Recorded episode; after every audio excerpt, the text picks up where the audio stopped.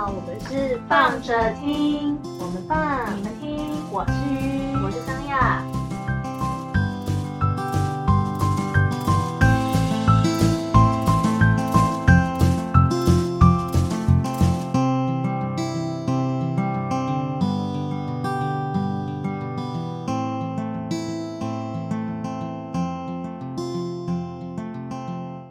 嗨大家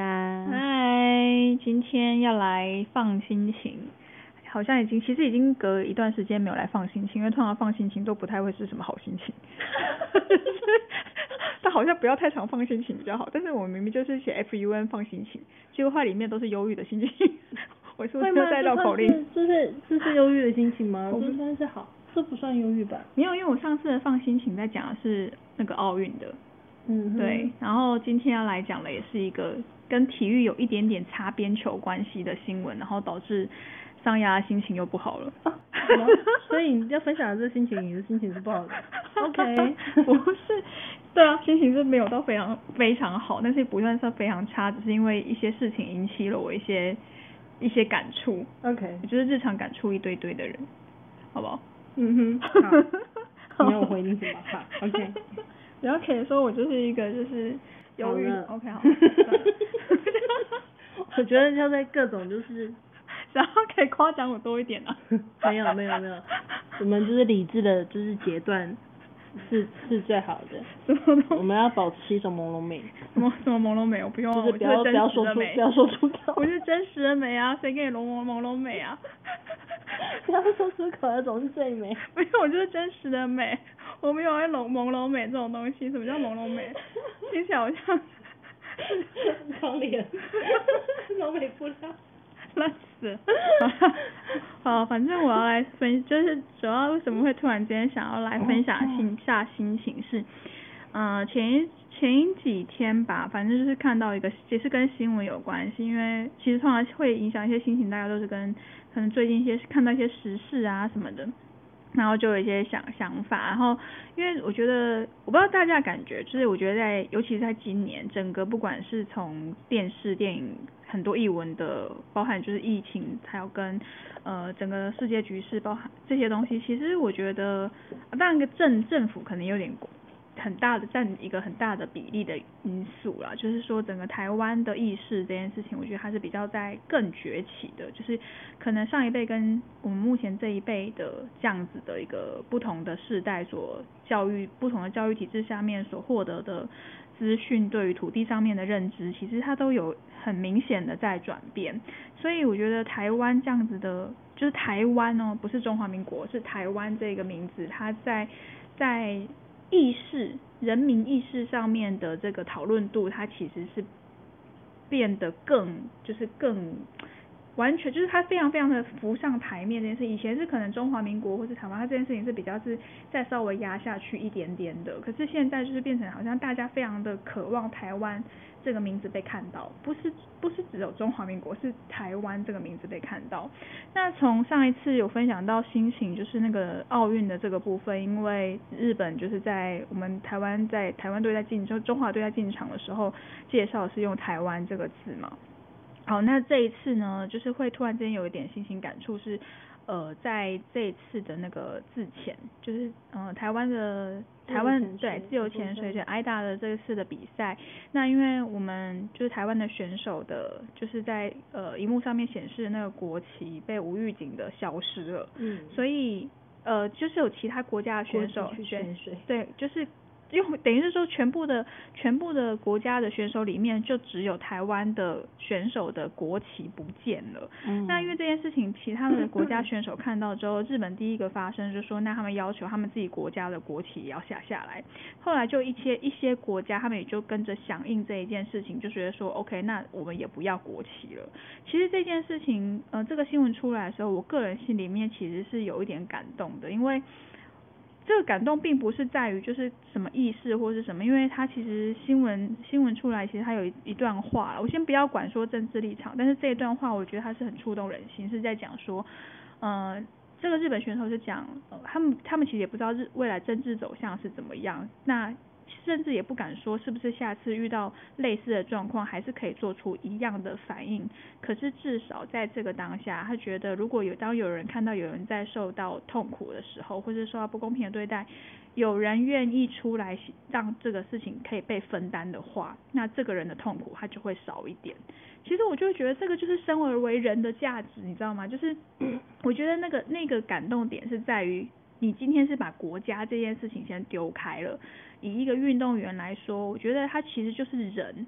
就是就是这样子而已。那为什么有一个人他他因因为要被不就是不平等的方式去显示出来，这个人好像哪里不对劲？然后就是我觉得这件事情是你可以很小的看待他，就是你也可以你如果你不要用意识形态，就是又太过分用政治色彩去看待他的话。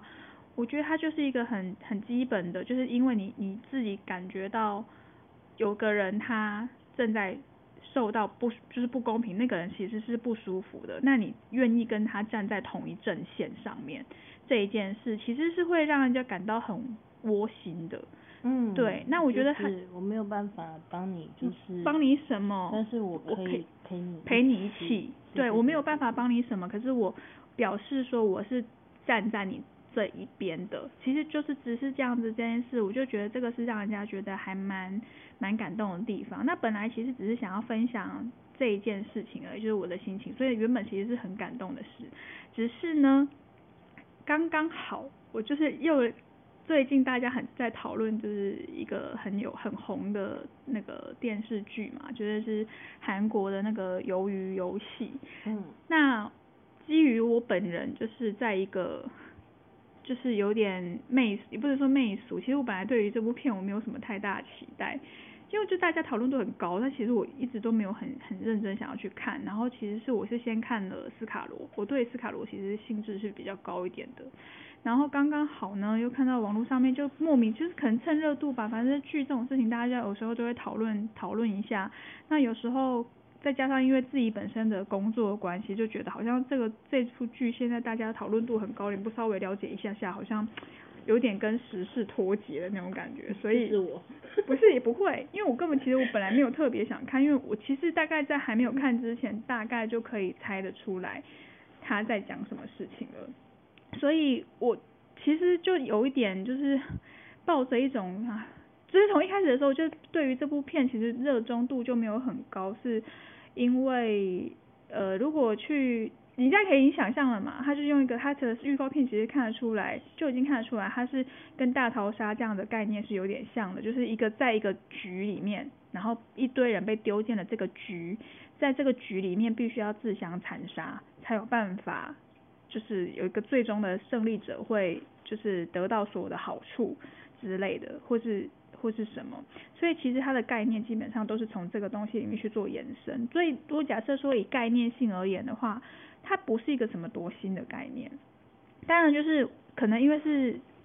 不知道企划企划背景还是什么原因，就变成我们我在看有时候在看这些剧的时候，多多少少我不敢说自己很厉害，但是比较容易从架构面去看待这种事情。所以当这个架构大概被理解之后。我对于这部片的新意这件事情，其实就比较缺乏，因为斯卡罗是因为他有历史历史背景在后面，而我不知道这个历史，所以我也懒得去查，真的很认真去翻阅就是那些东西，所以我就想说，那刚好看部这部片，大概稍微理解一下他的故事的脉络跟背景是什么，所以它对我来说，虽然它不能够算是一部很爽的片子，但是它就是一个至少让我觉得，哦，它原来是在。尤其是跟我们土地有关，所以他就是在这个土地下面，然后可能呃有一些族群上面的立场不同，然后造成了一些冲突的事件。那他当然你有说他有没有被美化？我觉得他多多少少还是被美化了一些事情。只是至少我会觉得他的他的故事架构是在一个，我也我可以理解他的故事架构啦，就是不同的族群冲突立场，所以造成的一些一些状态，但。它跟鱿鱼游戏它就是不一样的两种东西，那讨论度都很高。但是前一阵子我就刚好看到一篇贴文，就把这两部片把它摆在一起来来讲，然后是一篇新闻，然后就一直是反正就是在在讲说，好像因为鱿鱼鱿鱼游戏的呃，好像整体的收视还是什么的，是比斯卡罗再来的更好的，然后所以就好像就有类似。不知道是谁，反正新闻然后才引用那个类似斯卡罗的导演的话，就觉得可能台湾的影视的的确还是有很多的一些进步空间或是什么。但是我个人是觉得把这两部片放在一起讨论是一件非常非常莫名的事情。但你要说贴文这种事情，他这样做这样的效果是不是蹭热度，或者是他就是另外一种引发一种讨论的效果？我觉得也许只是。他的下面网友留言的很多点，我就会觉得也是蛮蛮微妙的，因为当然就会调出一些对于鱿鱿鱼游戏的这个群众的支持，就支持他或者很喜欢这部片的呃网友，他们就会跳出来来来分享他们对于这部片的想法，所以。就莫名的引发了一点点的论战，然后我就觉得这件事情有什么好战的？就是他们他们对两个本质都就完全不一样，南辕北辙。对，就是他们收视都不错，那我觉得能够增加讨论，当然就是好事。只是就是说这两部片的性质就是完全不同，对，所以所以这个两个互相争论说谁比较好，或是说哦，所以看了那个鱿鱼游戏的就觉得。就很喜欢鱿鱼游戏，就觉得所以他可能就下面回说，所以我不看斯卡罗或是什么。我心里想说，你用这种情绪性字眼在那边讲是，但算了无所谓，反正网友嘛，他就是他就是想要怎么讲他就怎么讲。只是就是这两件东西被摆在一起比较，我觉得是一件非常非常无聊的事情。就是对彼此的导演而言，我觉得你们有尊重对方吗？就是他们就是都是创作啊，但是就是不一样的。题题材和内容吼，然后由于游戏它本来的，而且你可以想象一下，就是人家讲说斯卡罗它是比较小众的，由于游戏它可能比较呃各种方面向，它可能服务的东西是比较大众，所以它其实它就真的是两种不同的。东西，可是你说有有优秀有没有有没有什么东西可以拿出来借鉴？我觉得当然是有的，就是说我觉得可以从很多地方来看。可是我必须要先说一下，我不是说要帮任何一地方讲话，而是其实我我刚才前面就讲到了嘛，我对于游游戏这部片，其实我个人没有很一开始没有抱很大期待。那当然我去看了之后，我不是说它不好，只是我个人看完之后，我可能我觉得我对于。呃，资本主义的一些状态，我其实是有一点点觉得心情是比较偏沉重的，所以就变成我在看这部片的时候，其实我的情我的心情其实是有点沉重，所以我反而没有办法用一种很非常娱乐的角度在看待这部片子。嗯，那我就就分享一下，我觉得它其实有些地点地点值得借鉴啦。一个是说，当大家在讨论韩国影影视跟台湾影视之间的落差的时候。我觉得当然有讨论就是有好，就是一件好事，因为代表大家有在 care 这件事情。那韩国他们其实政府投入了非常多的资源，各方各界其实他们的就是，嗯，可能资比较资本雄厚的，他们其实是投入了非常多在他们的娱乐产业里面。所以你说他们的规模是不是做的比台湾好？废话，人家丢出来钱跟我们能够丢出来钱是。那个落差是有多少啊？那个人家搭出来的景跟我们搭出来的景的落差是有多少？那个都是多少的钱在背后支撑啊！所以讲说这这种东西什么，台湾跟 他们我们台湾才落差落后别人太多，对，因为钱真的就是这么少，所以我才会觉得，当就是在我们在经费在这么不足够的状态下，我们的我们的导演、我们的演员、我们的编剧有办法做出这样的东西，我其实蛮感动的，就是。我们的资源没有比对方多，可是我们拍出来的这样的水准，我觉得没有比较差，没有没有比较差。这件事情其实是我觉得台湾人是很可以值得骄傲的地方。那你是台湾人，你支不支持台湾的片子？我觉得这是另外一件事情，因为可能题材它就真的没有很吸引你嘛。可是韩国片子他们他们有什么走向？他们走比较走呃大制作是一点，往好莱坞的方向走，我觉得也没错。所以你的确可以看到他们很多的作品。那是可能探，尤其是探讨人性面的东西，他们其实描述的也够强烈，所以你说他会会不会容易让人家就是因为冲击很大，所以印象深刻？这个事情我觉得他们做的蛮好的，就是说你是不是有些很多地方值得借鉴？我觉得的确是有。可是你说那个值得借鉴的地方适不适合台湾的电影路线？我觉得不一定，但的确它有它值得参考的部分。那为什么我想要讲这个东西？是因为。我刚刚讲到钱这件事情，它其实就跟资本有关系。那为什么鱿鱼游戏它让我觉得不舒服？因为这部片也是在讲钱。从头到尾嘛，这个这个游戏它就是建立在一个金钱的游戏之上。我不知道你，因为我现在就有点在爆雷，所以就是如果假设你今天是还想要就是认真去看这部片子的人呢，我后面因为会讲到结局，所以你们可以斟酌一下，如果不想要知道就是它的结局的话呢，就是可以省略掉，就是可以跳过这几部听了，好不好？我可以。尊重你们的选择，但反正本来听的人也就不多，所以我想应该还好。好了，反正就是，也就是讲一下，因为我就是在前几天就是想说，好了，不然来看一下这部片好。其实说真的，我看了两集就鱿鱼游戏之后，我就一方面可能我年纪大了，就是我就是容易看电视看到一半睡着的人，我就看了两集，然后看到第三集，然后我就真的不支，然后就是体力不支，我就睡着，然后。中间试图想要认真再爬回来，再继续看下去，我还是睡着了，所以我就觉得说，天啊，这部片就是一个会不断的让我想要睡着的片。然后他可能就是没有在你的那个点上，他没有在我，可是他其实你说他画面张力有没有？有啊，就是一堆人一堆人被爆头啊，然后一堆人就是死掉啊，被枪杀啊之类的。然后他用了一些比较，因为。嗯，很缤纷嘛，因为它是包装在一个游戏，就是鱿鱼游戏，它其实就是它就是用了几个元素。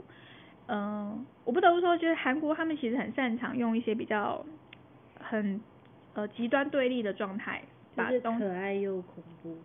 可爱又暴力，可爱又血腥。可是可爱又血腥这件事情，其实很多人都在有在做，只是他们可能把这个视觉的元素做的再更强烈一点。嗯。就是，而且因为再加上这一部片，它本身就是在。它的色调上面用的也算是蛮。它色调用比较缤纷，可是它它用了很多的。蛮糖果。对，可是因为这部片它很明显，我我不得不说，编剧本来就是。被设计过的，就是剧情它本来就是被设计过，所以我觉得在看剧情的时候，被设计这件事情完全没有问题。可是我觉得鱿鱼游戏它对我而言太设计，我不知道你们理解那个感觉，就是整个所有东西那个架构，那个人物为什么要为什么那个人物现在在这个时间点出现，他所代表的意思是什么？几乎是你在看我在看的时候。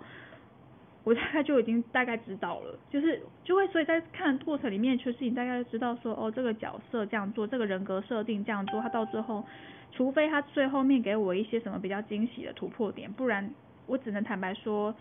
他他最让我觉得，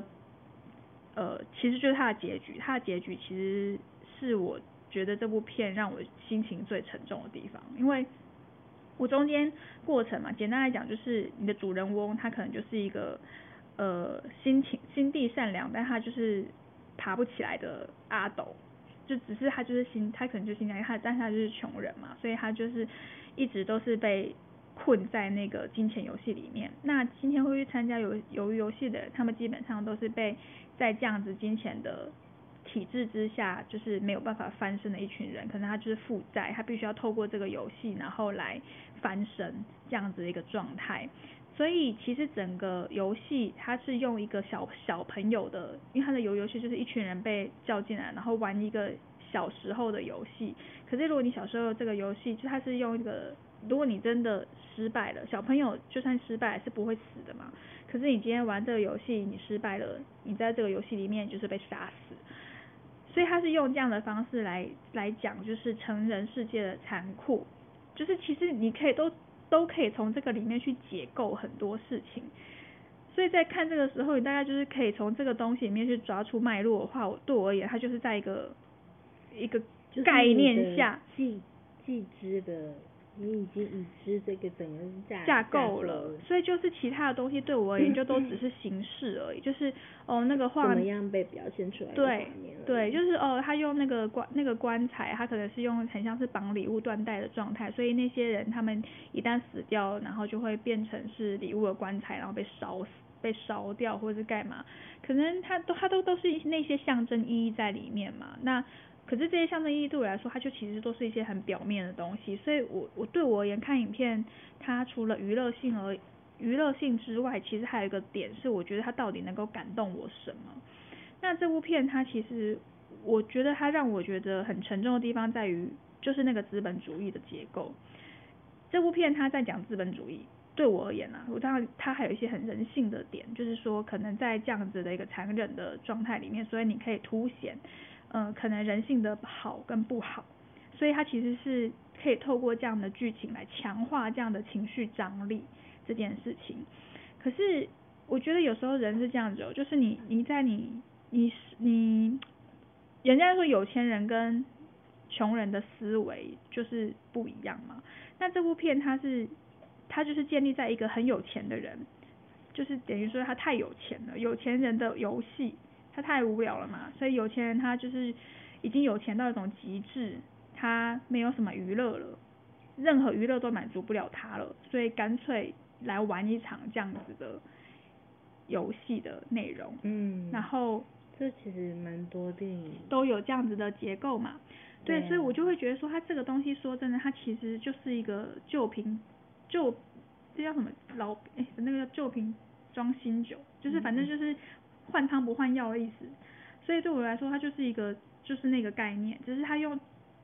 用了一些新的，可能结合了韩国他们当地的一些特有的呃东西，不管是文文化嘛，不管吃的东西，或者是说可能比如说北韩的或是人民这样子的一个意识，因为他们本来就是一个比较。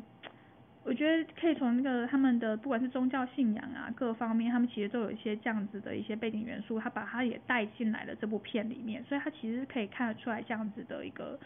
呃带入一些呃民族性的内容。那当然他在讲的就是人性面，他这个东西算是人类通有的、同共有的这个呃情绪或是感情，所以的确为什么他们的东西可以输出的这么快？我觉得一定有他可以值得借鉴的地方，因为一是因为钱多嘛，就砸钱下去，所以它被散布的很快。视觉的部分它容易被讨喜，所以也容易被扩散。嗯。然后再来的话是他们在讲的一些很比较是情感面的部分的东西，它是很大众的，就是可能我跟你讲爱，很很轻易被拿拿拿出来，对，很轻易被拿去，所以它很它很表面。对我而言，说真的，他有点表面。为什么？因为他的结局，我我会让我觉得有点失望，是因为那个主人翁他到最后就是，其实你也很，你也不太意外，那个主人翁到最后就是获得所有钱的那个人嘛，就是赢到最后的那一位。所以就是这个结构，你知道到最后就哦，对，就是这个人，他到最后就是不管在任何挣扎下面啊，人性的挣扎，然后终于他他不管什么原因，可能他牺牲了他的朋友在。在背负了非常多的背叛或者不可思议下，他明明就不到时候其实他想要放弃这个游戏了，结果他的他他的他以他背，因为可能要背叛他的好朋友，或是跟他的好那个好朋友自相残杀，他才有办法拿到这笔钱，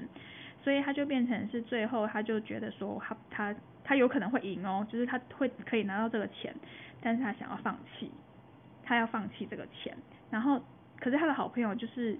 突然间转性了，就自杀了，对吧？你可以想象嘛，就是他其实已经快死了。哦，大家知道吗？我我没有看过这部片。对啊，所以是是不是很好猜得懂？就他那个同他那个好朋友呢，他就觉得，我连预告都没看。对，所以到这里你就可以猜得出来。反正中间经过很多挣扎，遇到很多不同的人哈。然后呢，然后他的家里面状况也不好，反正就是很穷嘛，要借钱，然后你也可以想象这种人，就是可能他家里面到最后也是很惨。然后到最后面就是一无所有了嘛，所以他拿到这笔，他觉得他想要放弃了，就是他不想玩这个游戏。结果后来他还是拿到这笔钱了，他牺牲了很多，他才拿到这笔钱。那他出来了嘛？那出来做了什么事情？他就是他他就是出来之后，他就是可能去，他也是被丢被丢出这个游戏，因为这个游戏就是你可以想象，它就是一个大很大的金融体系的一个机器的那种感觉。如果你在就就现在社会来来想象的话，然后他他出来之后也是被丢出来，然后他就去提款机嘛，就去，因为他以前是提款是提不出钱的人，甚至是他需要偷他妈的提提款卡去猜他妈妈的提款卡的密码，才有办法拿出钱，所以他就是这么穷。然后现在突然之间，他就是他离他离开了这个游戏之后，他的嘴巴里面就咬这张提款卡，因为他被丢出来的。然后这个提款卡就是。放进去之后，然后输入他的游戏的那个背号的那个密码，就像犯人一样的密码那个码那个号码，然后后来里面的那个金额就砰，就是出来，就是他牺牲掉所有的人之后所换得出来的那个那一笔钱，突然之间就变成富，一夕之间就变富翁了。然后呢，时间一年后，就他提了一张，他就提了第一张一张钞票啦，就这样子，然后时间就一年后了，然后这一年这一年时间他做了什么事？他变成一个流浪汉，然后他的钱就是一毛都没有动，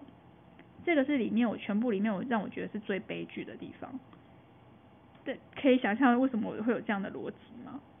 是因为就是那些钱。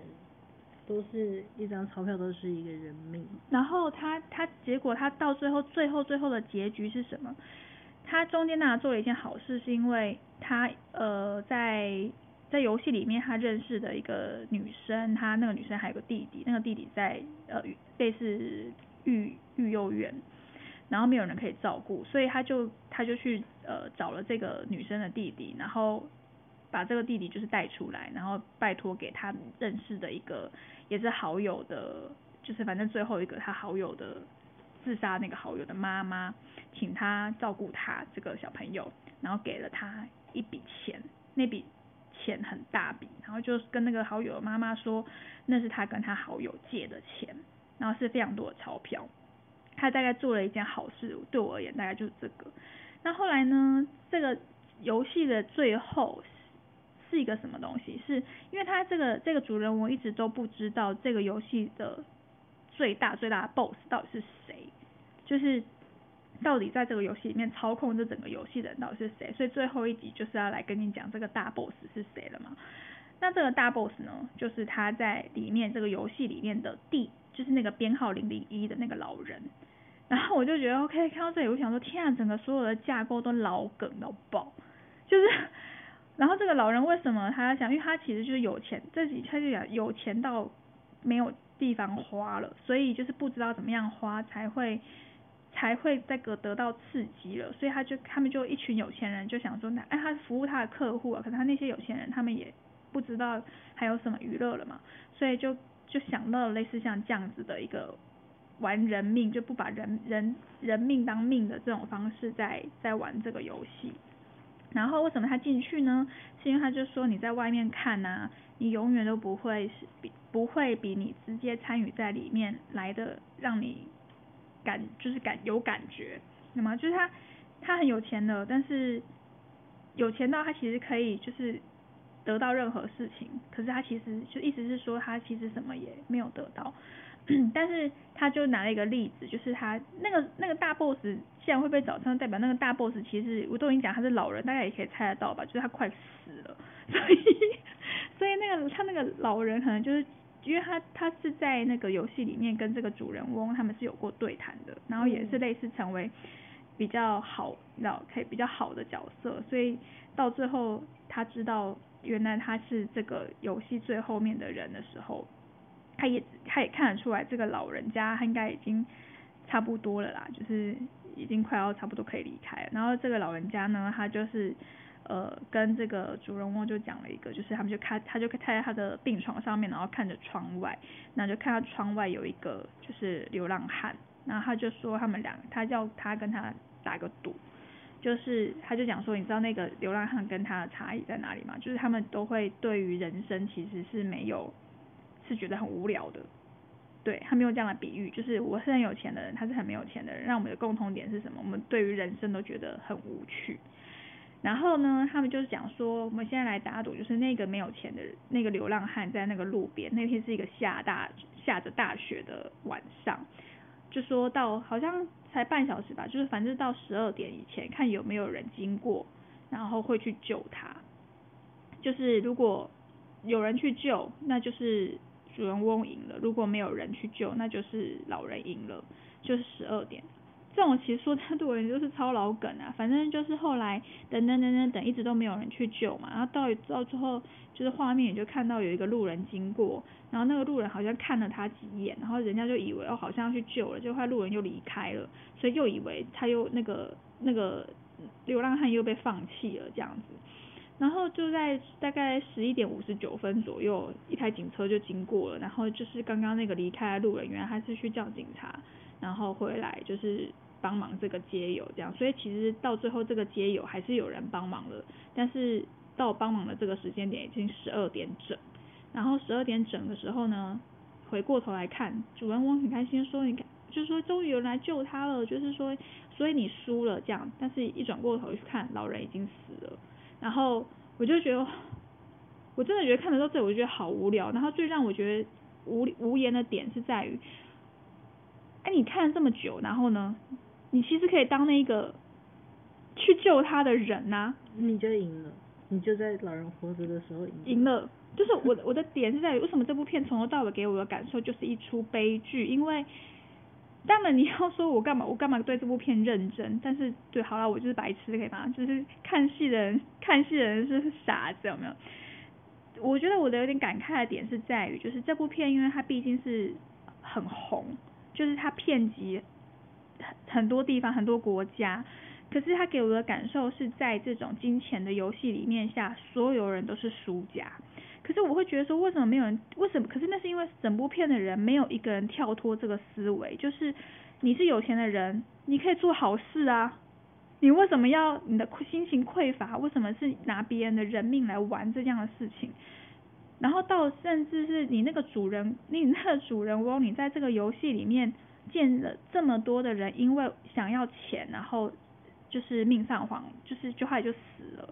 然后你也是曾经在这里面的其中一员，所以你明明也知道说这件事情本身它就是一个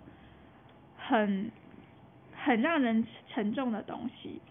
然后你你得了一堆钱出来，然后你做了什么好事？什么都没有做。然后甚至银行的人来问你说，就是他那个里面有最后一集啊，都是最后一集是问你说问你说，哎，你想要知道你你怎么处理这笔钱？然后这个他主人公反问他说，我我是他说，所以我需要。下什么指示吗？然后就是我我还需要对这笔钱下怎么怎么，就是他对于怎么使用这件事情，他其实也是毫无头绪。就是我觉得这部片从头到尾都是就给我两个字，就是匮乏。然后就是那个心理的匮乏这件事情，是我觉得是最恐怖的地方。就是想说，天啊，看完这部片之后，我整个心里面超级无敌空的，就是不是只是。不是只是剧情空而已，是我从这部片里面我没有获得任何东西，我连感动都没有。就是这件事情是我觉得我就是花了，老实说我蛮浪费时间，就是就你们牺牲了这么多东西，然后然后你给了这个，然后到最后他最后面最后面的结论是，他就这个主人翁他就是本来想说，因为他的他之前没有钱嘛，所以他前妻就带着他的呃小孩。然后跟他的新的老公就是去了美国，因为新继等于继父这边他们就是去美国工作，所以小朋友就跟着一起去美国了。然后他今天他是有钱人了，所以他就想说好，他想要去美国找他的女儿。然后就在他要去美国的时候的准备要出发的时候，然后就在搭地铁的时候看到那个他第一次被要带进去游戏的那个时候的那一个画面。反正就是被孔刘骗进去的啊，那个孔孔刘 就是担任那个带他进去游戏的那个角色，所以他就看到了那个画面了，就是看到那个他他他就遇到的那个画面，所以他就觉得说不行，就是既然这个游戏竟然还在继续，可以理解吗？就是因为那个老人已经死了嘛，可是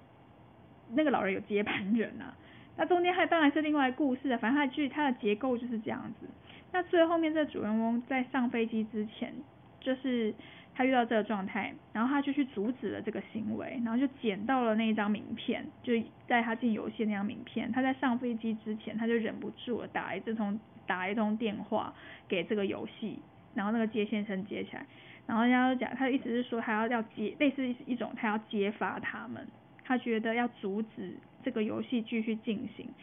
然后我看到这里的时候，我就心里想说，哦，继续匮乏。你知道吗，就是我看到这里的时候，我还是会觉得整部片就是真的被资本主义绑架到一个不行诶，就是是一种英雄主义，还不得不止被资本主义讲绑架，还被英雄主义绑架。就是这个主角本身是，我希望说你是英雄片看太多，然后所以现在你有钱了，你想要当英雄，然后去把这一个东西给揭发出来。我其实最好笑的是揭发出来，然后呢？因为就是这个游戏本身，它就是一个甘愿玩的人进去的游戏。所以，如果你今天就是做这件事情，说真的，只要人心继续这样子，它永远都是在这个游戏里面的。所以，不管怎么样，这个从头到尾转到最后面，它都是一场空。它只有一个状态，就是除非这个主人翁决定把他所赚到的钱，在游戏里面全部赚到的钱拿去帮助其他该需真的需要帮助的人，不然的话，其实说真的没有任何的改变啊。因为那些人就是为了钱，所以才想要进去这个游戏里面的。那你揭发他们，然后呢，那些人还是没有钱啊。就是 我就会觉得说，现在是怎样？就是这是一个鬼打墙的鬼打墙的一个循环嘛。就是我整个看完到结局，我其实我没有从这部片里面获得让我觉得人性什么很大的感动，我就是只让我觉得某一种莫名的资本主义结构，然后你还跳不出跳不出这样子思考逻辑的一种轮回的一种悲哀。就是看完之后我就觉得说，嗯。而且这个为什么给我很强烈的那种冲突，是因为刚好跟这个潜水的这一个新闻，它其实做了一个很强烈的对照，是在由于游戏里面，对我而言，所有的人都是帮凶，就是那些会死掉的人啊，所有人都是帮凶啊，就是没有人要救他们嘛，包含这个主人翁，他拿了那个不知道几亿的韩元出来之后，他变成一个穷光蛋。然后呢，他一个小小的一个那个举动是，呃，他为什么会在得到那个游戏的这样那个游戏的那个老人不是 cue 他吗？就是等于是看他最后一面嘛。怎么有办法得到他这个消息呢？是因为一个卖花的阿桑，在那个主人翁在在河边，就是不知道在可能对于人生感到无望之类的行尸走肉的状态下，递给了他一束。每一支玫瑰，请他买下那支玫瑰，所以说帮帮我吧，买下这支玫瑰，然后他就买了一支玫瑰。我光是那个画面，我也觉得是蛮幽默的，就是你干嘛买一支啊？你那么有钱，你就帮他全部买下来，不是更好吗？就是就是我的意思是指，他就还是在一个那个没有想要帮助人的那种思维里面，他所想要帮助的帮助的状态，都只是在复仇的这一种心理而已。那他其实，在游戏里面的时候，他其实是有试图觉得想要，就是觉得不可以啊，大家就是为什么要这样子互相互相伤害这种事情，还会跳出来稍微做。可是你可以看得出来，就是在人类想要自相残杀的状态时候，就是那种状态有多么的可悲。然后对照一个，就是潜水这样子的一个。新闻的时候，我就会觉得那个之间的那个之间的反差这件事情给我的感受是是蛮大的。可是《由于游戏》这部片，它在全世界的，就是那个观看人数其实是很高的。那在这种状态下，其实我就会更感慨是。多少人可以稍微去思考一下，这个背后其实根本不应该是这样，就是就是我会觉得好像有时候看到这种状态，你反而会有一种有些人会自动带入，你知道吗？就是会觉得说好像我在我在，有些人会觉得，因为我听到这样的说法，就是说在看这部片的时候会自动带入自己，觉得自己就是那个游戏里面的人，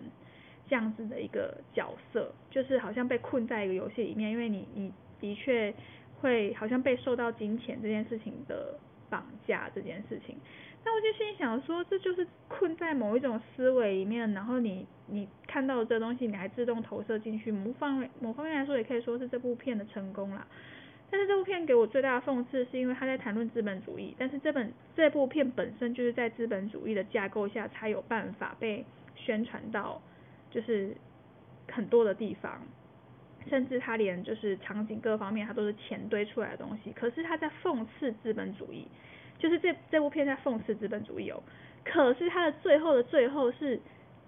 沦陷到也是一样，继续沦陷在资本主义的结构里面。我就想说，你这个这个是讽刺到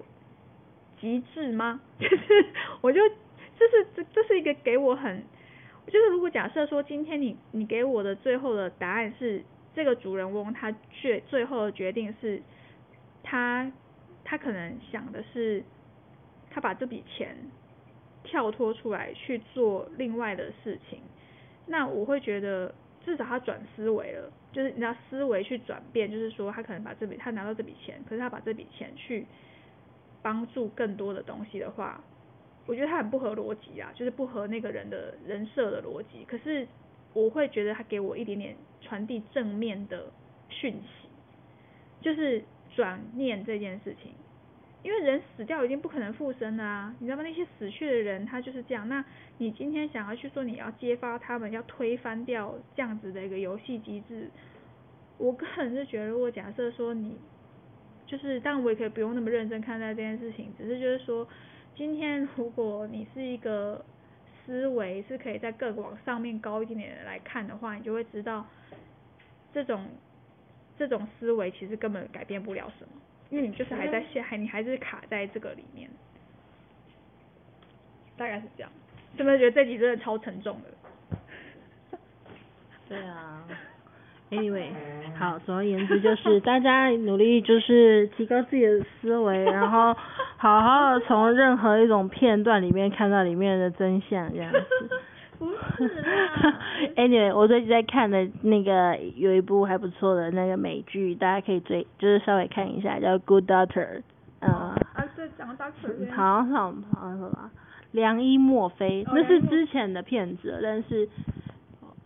，Anyway，就是因为我我个人比较偏好美剧，所以所以我觉得它蛮好看的。但我可是我觉得剧情其实当然就是呃没有什么。对错，说实在的，因为看剧这种事情，它本来就是题材结构创作的东西不一样而已，所以我其实并不是想要表达说觉得《鱿鱼游戏》这部片子不好，或是或是什么，只是它给我比较大的冲击是，因为娱乐这种东西，它其实传播的速度，甚至它教育的速度可能更快。那如果今天这个这部片它出来之后获得的共鸣是很高的话，其实我会觉得蛮有一点难过，不知道对我而言啊。如果假设说这部片它出来的时候那个共鸣度是高的时候，我我会觉得它其实给我的感受其实是蛮蛮悲伤的。那如果以但是韩韩剧韩韩剧的这件事情，我觉得它还是有很多。还是有很多人可以值得借鉴的部分啊。那只是由于游戏对我而言来说，它其实已经算是一个很忧郁的游戏了。就是 就是看完之后，我觉得心情是就是蛮蛮不好的。然后，可是我还蛮推那个《机智医生生活》。就是如果说以就是你看了之后，你会对人性这件事情多一点点比较正向的比较正向的感受的话，我觉得《机智医生生活》是。看了之后心情会比较好一点。好的，就是以上今天的 FUN 心情啦。好，那我们今天到这里结束，拜。